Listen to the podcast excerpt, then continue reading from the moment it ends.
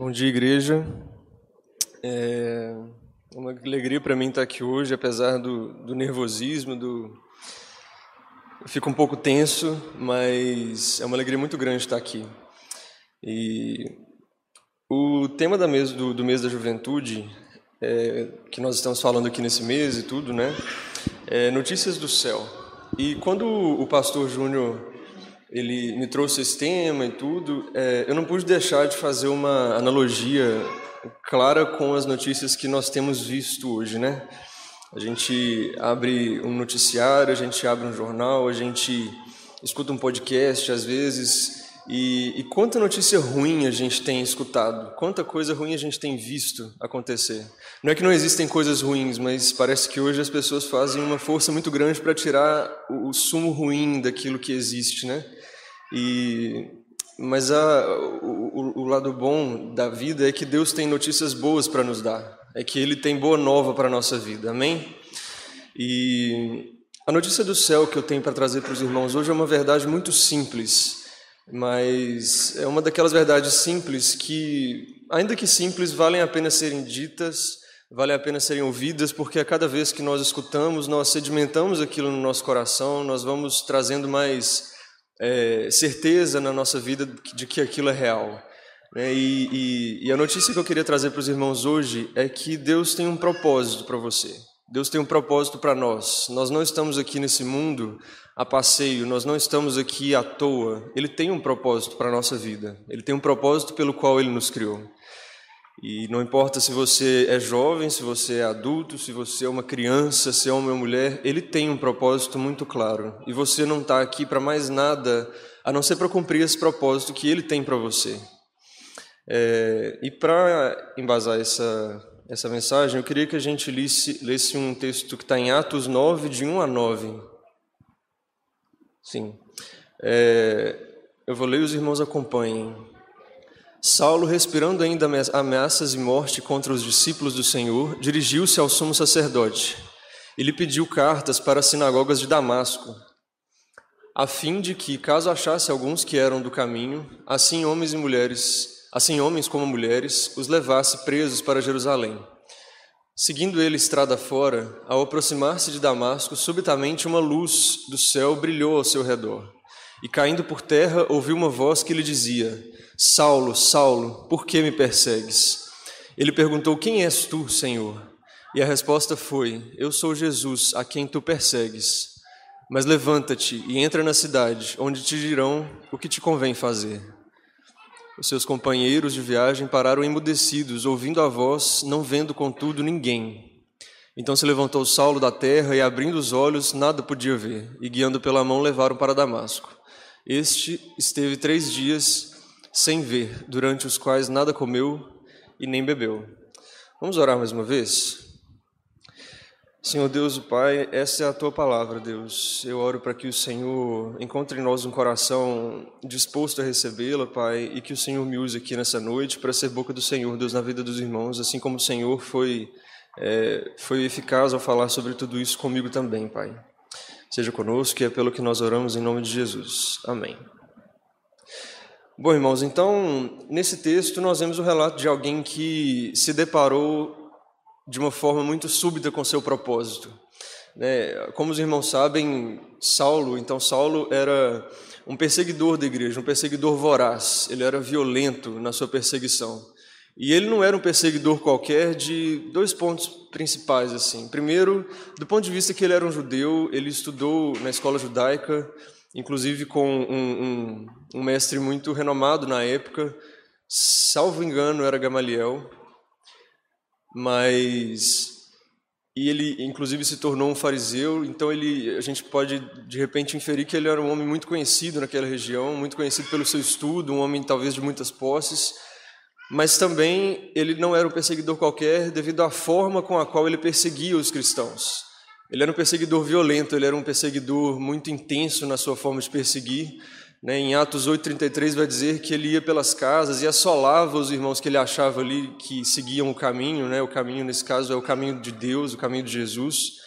E, e assolar, nesse sentido que é dito ali naquela palavra, tem um sentido usado em outros textos também como o sentido de um animal feroz que o que ele faz com, com a vítima dele ou então com uma casa que é destruída de cima a baixo. Então Paulo assolava os, os, os filhos de Deus né aqueles os seguidores de Jesus de uma forma muito violenta muito intensa. E então nesse caminho dele ele vai para Damasco com o intuito de continuar seguindo esse propósito que ele tinha para a vida dele é, um propósito dele mesmo de perseguir os cristãos. Né? E, de repente, nesse caminho, ele se depara com uma fresta da glória de Deus, ele se depara com um grande clarão, que depois vai, Jesus vai se identificar ali naquele clarão, naquele clarão. E, de repente, diante daquilo tudo, o que ele pode fazer é se dobrar, ele se prostra, ele reconhece uma autoridade naquele meio, e, e ali há uma transformação na vida de Paulo. Ali vai, vai se iniciar uma, uma transformação intensa na vida daquele homem. E, e, eu queria ver com os irmãos aqui um paralelo entre, vou dizer assim, um paralelo entre dois Paulos. Primeiro, Paulo antes, que era um perseguidor voraz, que era um homem que tinha o seu próprio propósito, mas um propósito que nada ia culminar senão em morte e, e sofrimento para todos. E, de um outro lado, o Paulo de Cristo, o Paulo que escreveu a maior parte do Novo Testamento, o Paulo que pregou o Evangelho por toda aquela região e que deixou sua marca no, em todo o mundo, em toda a história. E, irmãos, quando nós não compreendemos que nós, não, que nós temos um propósito, as coisas ficam um pouco turvas. E por nós não termos uma direção, acaba que qualquer direção vale. Por nós não acreditarmos que existe um valor para a nossa vida aqui, nós acabamos por aceitar qualquer preço. E, e, e, além disso, nós nos tornamos também grandes questionadores de tudo e de todos. Né? A gente acaba questionando é, tudo aquilo que não se encaixa em nós, tudo aquilo que não se encaixa no, no nosso jeito, no nosso tempo, na nossa maneira de ser, e nós acabamos questionando verdades, as verdades que nós sabemos ser verdades porque são verdades bíblicas, mas porque nós, a gente vem caminhando numa num, num, sentimento egoísta, num sentimento que exalta o próprio eu, a gente acaba questionando essas próprias verdades bíblicas, mas não só isso, nós questionamos também estruturas que regem a nossa sociedade, que regem a nossa vida, sabe? A estrutura social mesmo, a estrutura da família, nós questionamos estruturas daqui de dentro da igreja. E, e, e muito mais, nós questionamos valores que Deus instituiu para nós, valores bíblicos. É? Isso justamente porque sem um propósito, esses valores eles não têm razão de ser, se você for pensar bem. Mas Deus tem um propósito para tudo isso. É, é interessante uma passagem de Lewis em que ele diz que às vezes nós lidamos com Deus como se ele não fosse muito bom em teologia ou como se ele não fosse muito esperto. Então a gente lida com Deus é, de uma forma assim, pensando, poxa, mas aqui eu poderia ter feito diferente, eu acho que eu ia fazer melhor, eu acho que esse propósito de Deus aqui está meio errado, mas a verdade é que Deus tem um propósito, sabe? Mas muitas vezes nós nos desesperamos diante das circunstâncias, diante das situações em que a gente se, em que a, em que a gente se encontra, e isso me lembra aquela passagem do povo do deserto, do povo que estava no deserto. Ana, coloca para gente Números 14, 2 vai dizer: Todos os filhos de Israel murmuraram contra Moisés e contra Arão. E a toda a congregação lhes disse: Tomara que tivéssemos morrido na terra do Egito ou mesmo neste deserto. E por que nos traz o Senhor a esta terra para cairmos à espada e para que nossas mulheres e nossas crianças sejam por presa? Não nos seria melhor voltarmos para o Egito? E diziam uns aos outros: Levantemos um capitão e voltemos para o Egito. Os irmãos percebem o que aconteceu com aquele povo que não compreendia o propósito de Deus para aquele momento na vida deles? Então, assim, é, é importante que nós compreendamos isso. Nós, quando não compreendemos isso, nós somos, nós somos pretensiosos, nós somos prepotentes, nós somos precipitados na nossa maneira de, de ser, de agir, de falar. E, e, nós damos voltas e mais voltas em torno de um mesmo lugar por nós não crermos que Deus tem verdades para a nossa vida. E, e acaba que nós nos, temos o risco de nos tornarmos mesmo perseguidores de Cristo. E, e aqui eu, eu, eu, eu, faço um clamor pela própria juventude, sabe? Eu sou jovem, eu também vivo nesse meio, e eu sei o quanto isso é um fato que tem assolado a nossa sociedade. Porque nós vamos para a faculdade, nós vamos viver a nossa vida longe de casa, Irmãos, em cada esquina existe alguém clamando as suas próprias verdades, existe alguém clamando pela própria liberdade de, de qualquer estrutura, de qualquer regência, de qualquer direção, eles querem ter a própria direção. Irmãos, se nós não temos um propósito firme em Cristo, nós caímos nisso. Nós tomamos algumas vozes para nós que não são as vozes de Deus.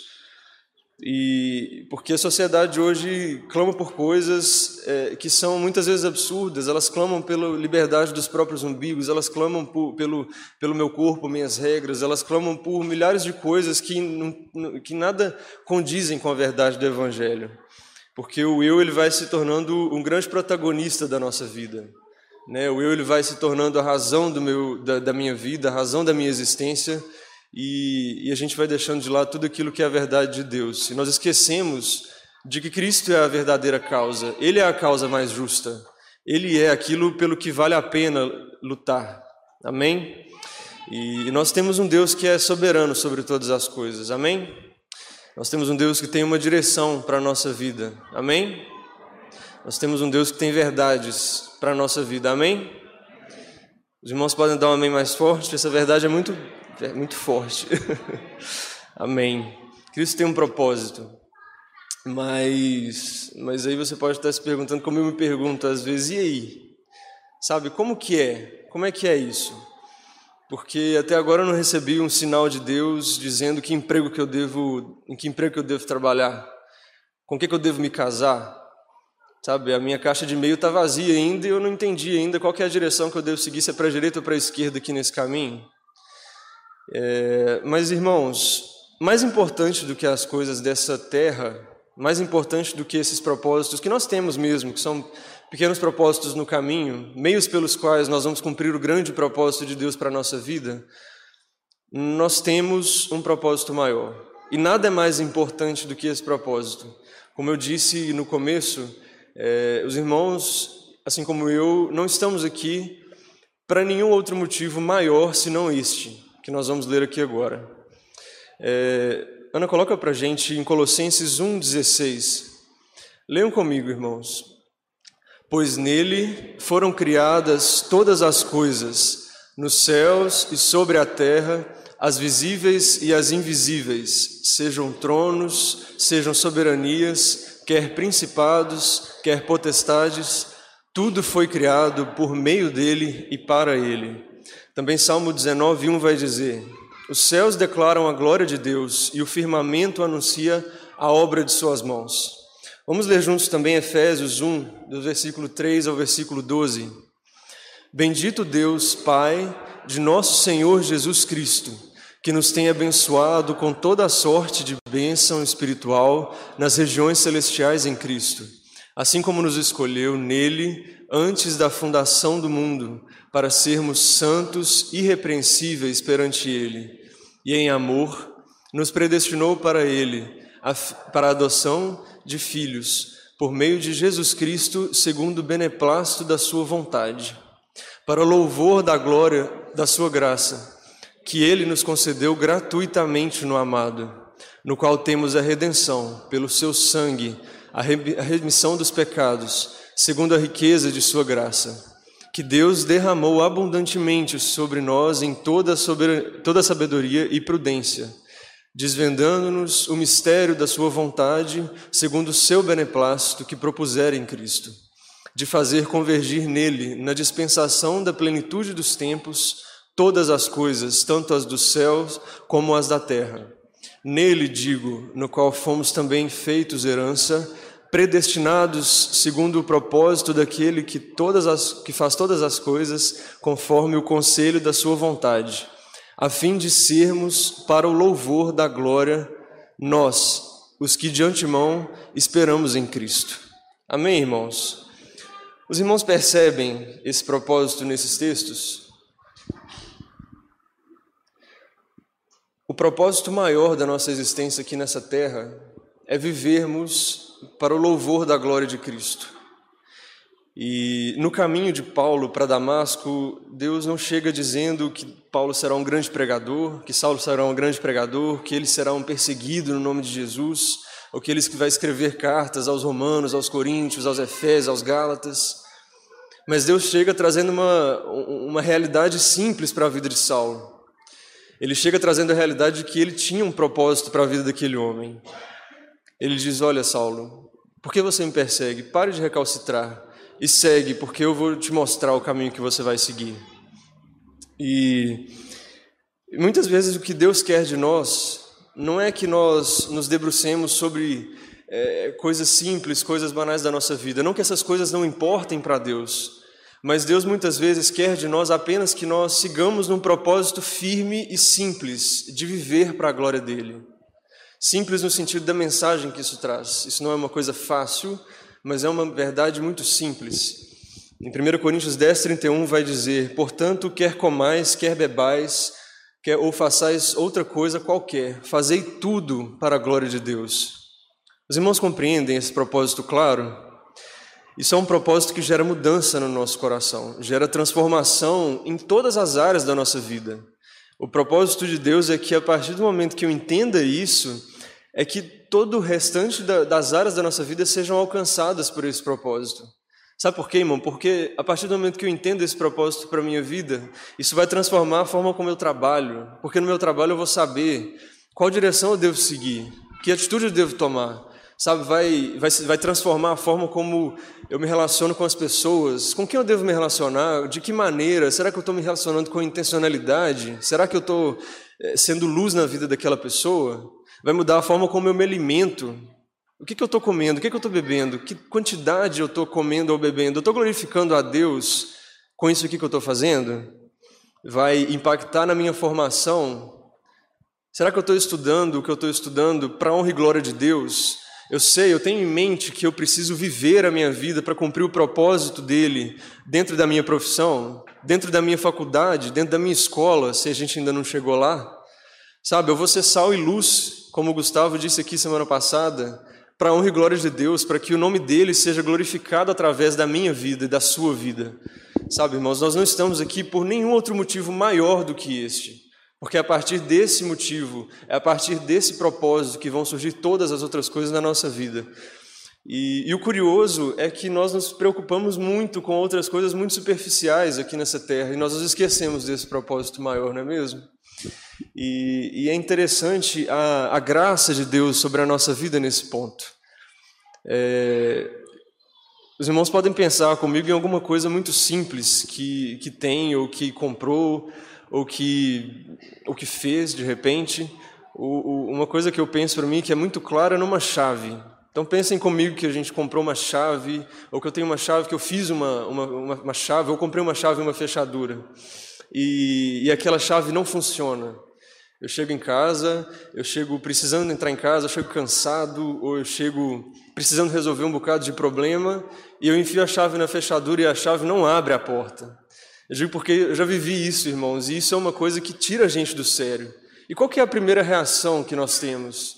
De repente é, é, é jogar a chave longe, ou se é um, trabalho que a gente fez com o propósito de ficar bom, e ele não ficou bom. O que, que a gente faz? A gente rasga o trabalho, a gente faz de novo. Ou de repente a gente deixa de lado, ou enfim. Graças a Deus, irmãos, o Senhor não é como nós somos. Ele tem graça para a nossa vida. Porque pensem em uma criatura que tem dificuldade em cumprir o propósito pela qual ela foi criada, como é o ser humano, como somos nós, como sou eu em primeiro lugar.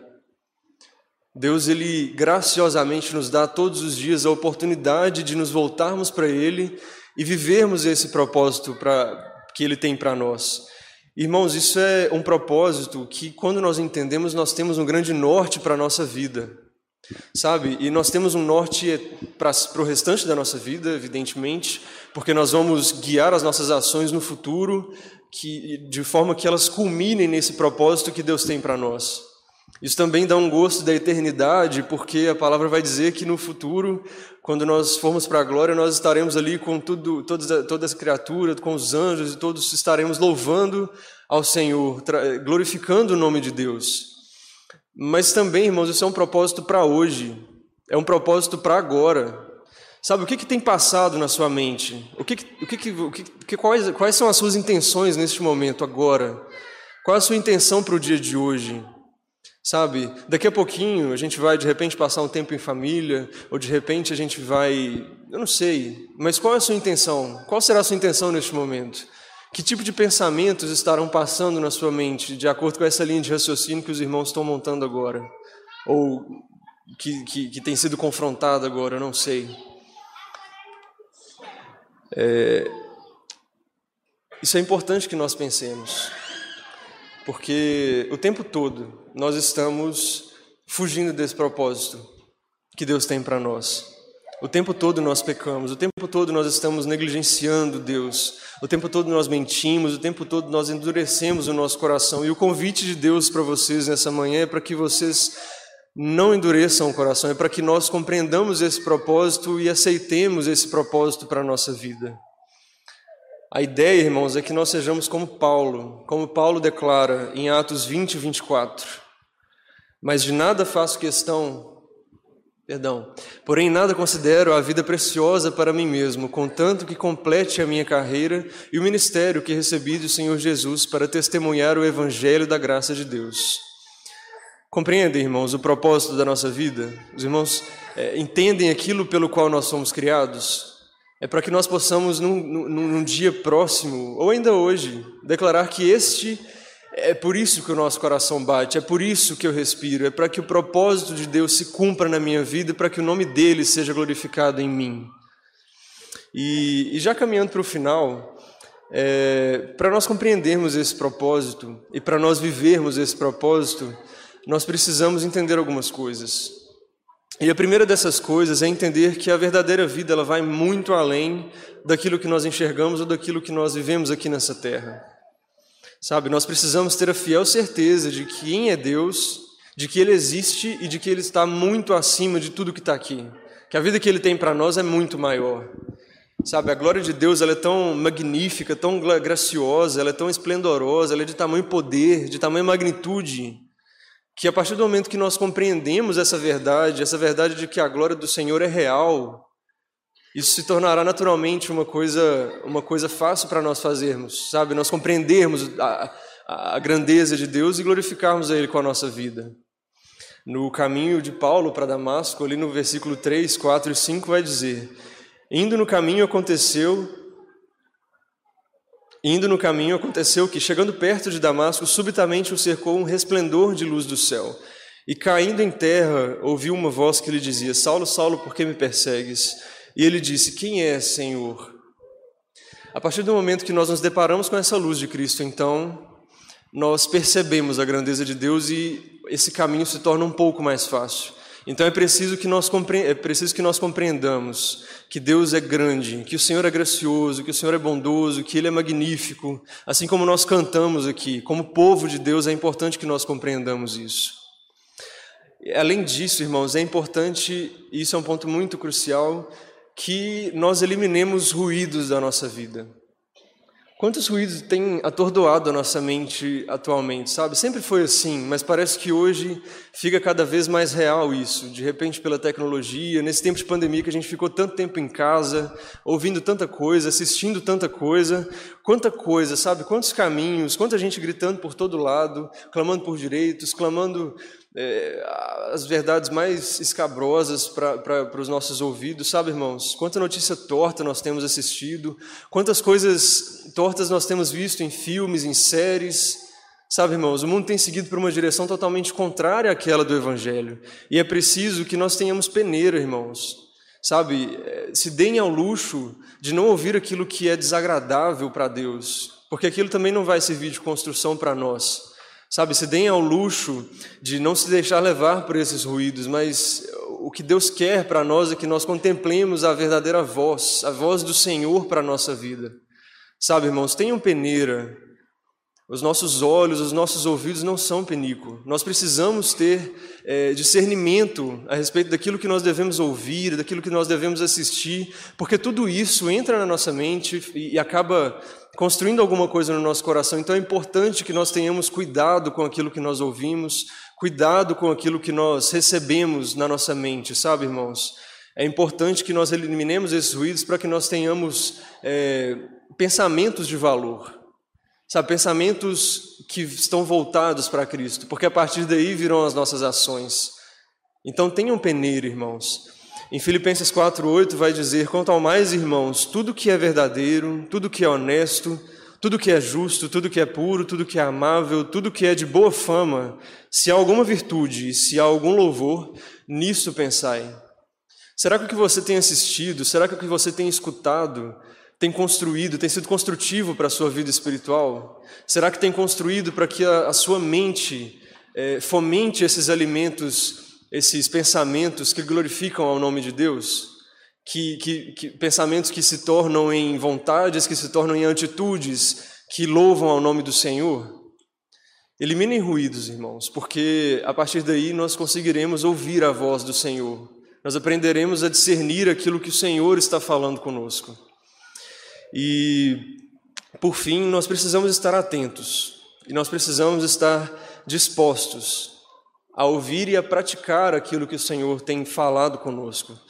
Sabe, o que nós precisamos, irmãos, é estarmos dia a dia prostrados diante do Senhor, com disciplina, com leitura da palavra, com oração, sabe, incessantemente clamando a Deus para que Ele nos mostre aquilo que Ele quer para que nós compreendamos mais esse propósito de glorificar o nome de Cristo diretamente, mas também para que nós entendamos os meios pelos quais nós vamos fazer isso. Vai ser no nosso trabalho, eu tenho glorificado a Deus no meu trabalho, eu tenho glorificado a Deus na minha faculdade, eu tenho glorificado a Deus na minha família, os meus filhos têm visto a glória de Deus na minha vida, os meus pais têm visto a glória de Deus na minha vida.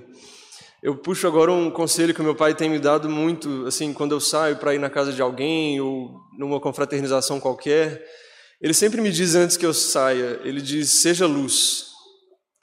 Isso é uma coisa muito interessante e muito importante para a nossa vida, porque será que eu tenho sido luz? Porque isso é um propósito de Deus para a minha vida. É para que eu glorifique a Deus e as pessoas ao meu redor vejam a luz de Deus em mim. Será que eu tenho sido luz?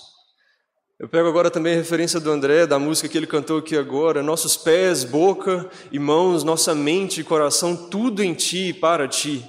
Eu tenho vivido essa verdade. A minha vida está totalmente entregue aos pés de Cristo para que Ele cumpra o propósito que Ele tem para a minha vida. Isso é uma coisa que nós precisamos pensar, irmãos, porque este é o propósito maior da nossa existência aqui.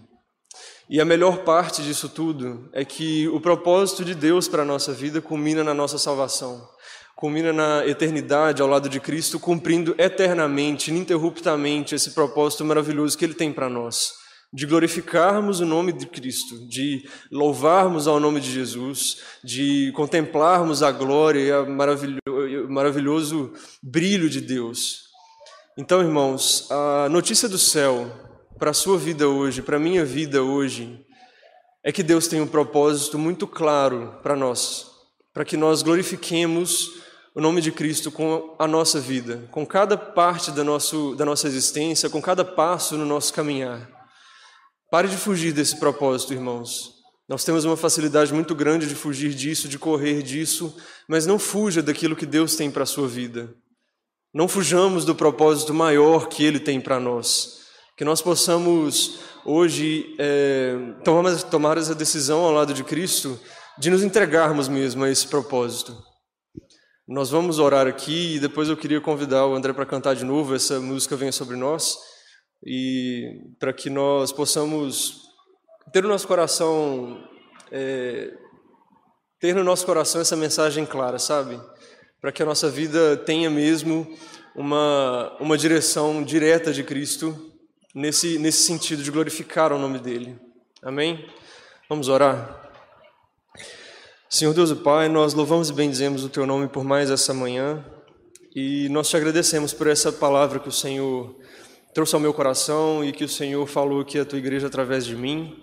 Eu te agradeço porque o Senhor tem verdades para a nossa vida, porque o Senhor tem direção para nós, Pai. E eu te agradeço pelo Teu propósito que é claro para nós, Deus. E eu te peço, Deus, perdão porque eu sei o quanto eu sou falho em seguir o teu propósito, nós sabemos o quanto nós erramos, o quanto nós clamamos por independência daquilo que tenta nos guiar, Deus, nesse mundo que, que sempre nos, nos atrai para isso. mas nós queremos te pedir para que o Senhor nos auxilie nesse cumprimento desse propósito, para que o Senhor traga para o nosso coração, Deus, que isso é uma realidade para nós e que nós devemos fazer isso, Deus, porque esse é o motivo pelo qual eu fui criado, pelo qual nós fomos criados, Deus. Fala aos nossos corações, Deus, e que a partir de hoje as nossas atitudes, Deus, a maneira como nós pensamos sejam renovadas por essa verdade, Pai. Que o Senhor nos lembre disso através da tua palavra, através da oração e que o nosso coração esteja certo, Pai, desse propósito e dessa direção clara que o Senhor tem para nós. Fala aos nossos corações, Deus, e que nós sejamos transformados por esse propósito na nossa vida, Pai. É pelo que nós oramos, pedimos e agradecemos em nome de Jesus, Pai. Amém.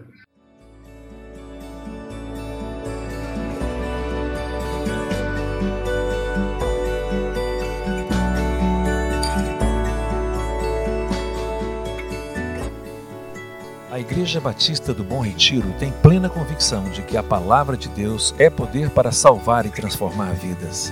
Nosso desejo é que essa mensagem tenha alcançado seu coração. Para saber mais sobre quem somos e em quem acreditamos, acesse ibbrpatinga.com.br.